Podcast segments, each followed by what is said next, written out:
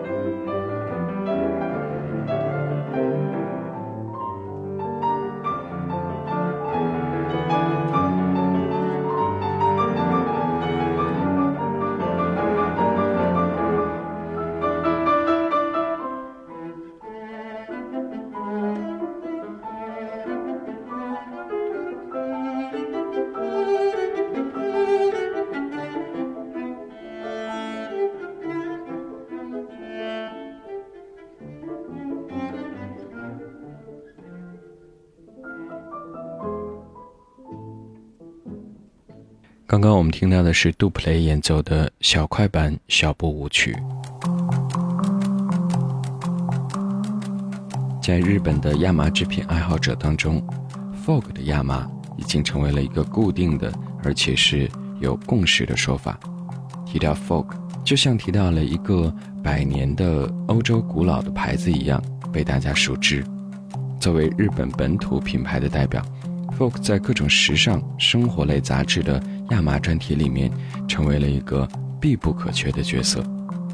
当你漫步在东京的街头，无论是专营日用杂货的创意店，还是在一些以时尚前锐著称的大型精品店当中，都会意外又不意外地发现 Folk 的亚麻制品。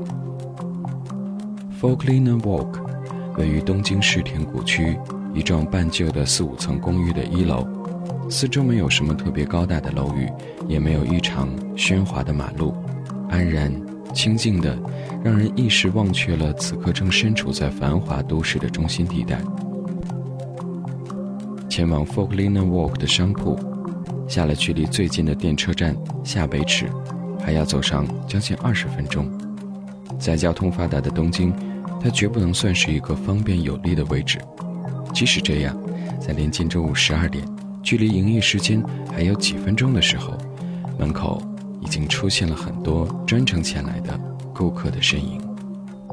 亚麻并不是日本的特产，从原料到制成品，向来都是以进口为主。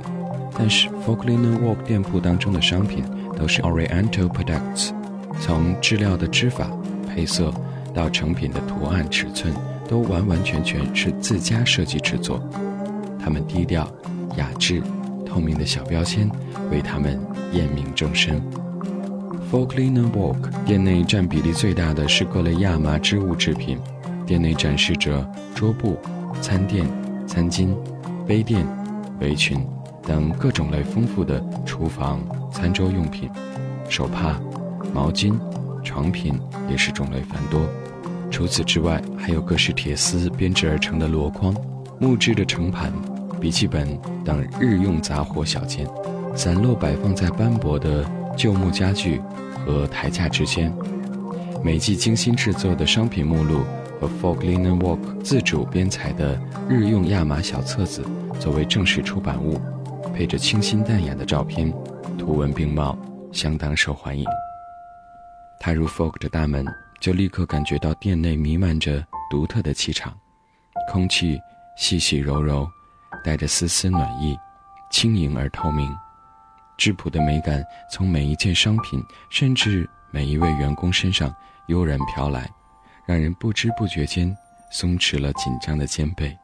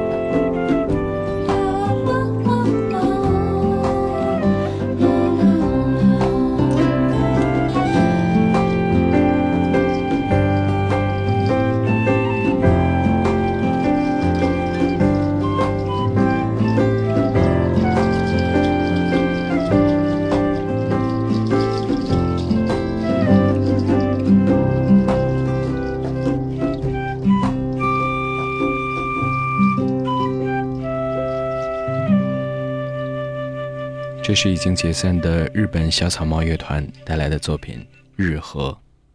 关根由美子是 Folklinen Walk 品牌的创始人，她身形娇小，嗓音轻柔，笑容友善，令人没有距离感。由美子小姐的家以尽量不增添多余的东西为装修标准，简单整洁，却不失为一个舒适的空间。就像她本人那样，她说。除了部分衣物，家里的布制品几乎都是亚麻材质。开放式厨房，餐桌上的白底细纹桌布与餐具杯盘一起叠放着的多种花色餐布，让人沉静放松的天然亚麻色床品，用边角圣布亲手拼接缝制的沙发靠垫，以及把室外烈日变成柔美光影透晒进屋内的白色窗帘，一件件，一样样。都有着长期使用、水洗日晒之后的痕迹和悠然，可以看出关根由美子对于亚麻的挚爱是发自内心的。因为 Folklinen Walk 当中的很多产品也都能够在他的家中寻找到踪影，都是他的真心喜欢和想要的。或许就是这份真心喜欢，让他的事业踏实而稳健，让他策划设计的产品更能够贴近生活，深入人心。十年的时间，看似简单的岁月，应该需要内心强大的定力和耐力才能够坚持下来。而他的不争朝夕成败、越久越绽放的个性，与亚麻布的特质也透着几分相似。大连是中国北方著名的港口、工业贸易和旅游城市，素有“北方香港”的美誉。总面积1.26万平方公里，人口。六百一十七万，生活在这里的刘江曾和哥哥一起做过食草堂在大连的代理，后来店撤掉了，而现在刘江专心做网络手工皮具店 AM。it's getting cold.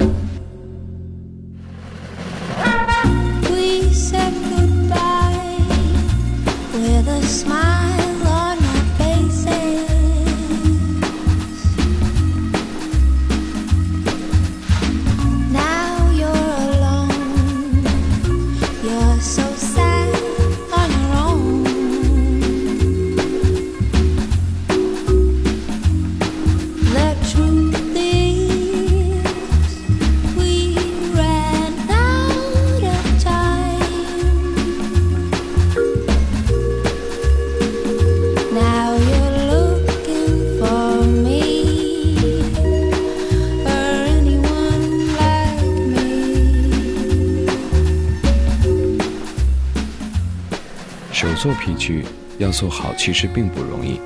几年前，刘江拿出练素描的劲儿，在研究工艺，如何把一张皮革切成一块一块，如何把皮革做成一个包，里皮怎么磨才能够磨到最光滑，如何去水洗做旧效果最好，怎么样能把每一针都缝得漂亮，这些都是可以量化的东西，并不存在很多的设计。